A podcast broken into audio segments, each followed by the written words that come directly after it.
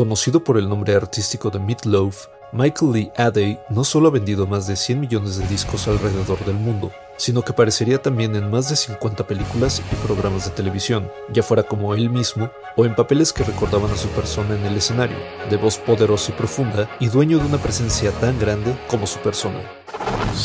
Institute. Masterpiece Your Life. De acuerdo con Jeremy Gordon de The New York Times, la canción Paradise by the Dashboard Light es uno de los grandes aportes de Meat Loaf al canon del karaoke americano.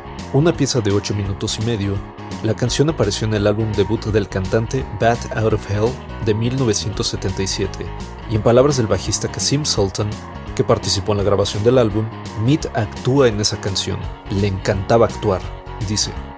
De acuerdo con Sultan, el cantante hacía eso con cada una de sus canciones, pero especialmente en Paradise, pues estaba unida de forma indeleble a su vida. La crónica de una primera experiencia sexual, en la canción destaca el dueto de llamada y respuesta entre Loaf y la cantante Ellen Foley, y él amaba interpretarla.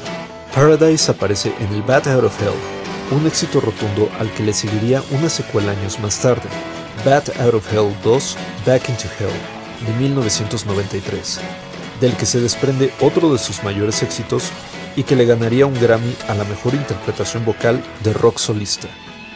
Uno de los mejores cantantes de rock de todos los tiempos, Meat Loaf murió el pasado jueves por la noche a la edad de 74 años, a causa de complicaciones de COVID-19. Guión de Antonio Camarillo, con información de The New York Times y el portal tmc.com. Y grabando desde casa, Arturo Pedraza. Nos escuchamos en la próxima cápsula SAE.